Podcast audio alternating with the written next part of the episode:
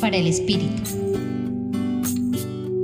En el Evangelio de hoy, según San Mateo, Jesús, con un corazón compasivo y adolorido que le hizo exclamar ¡ay!, usó palabras fuertes con personas endurecidas que parecían asesinos de los profetas. Parece que se trataba de algunos que iban de mal en peor bajando. Este debió ser un último recurso para Jesús, una persona mansa y humilde de corazón.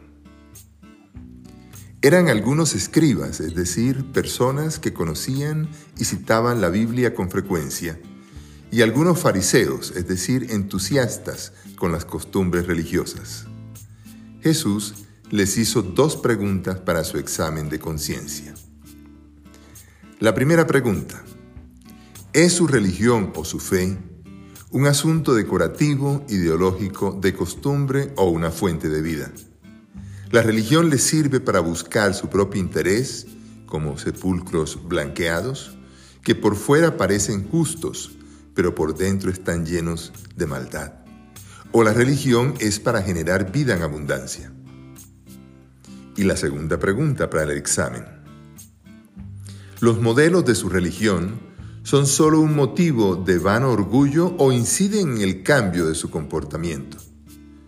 Porque adornan las tumbas de los justos, pero ¿imitan su testimonio?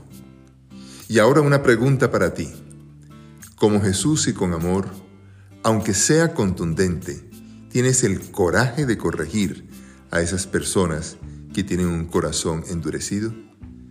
Les acompañó el padre Luis Aurelio Castañeda del Centro Pastoral de la Javeriana.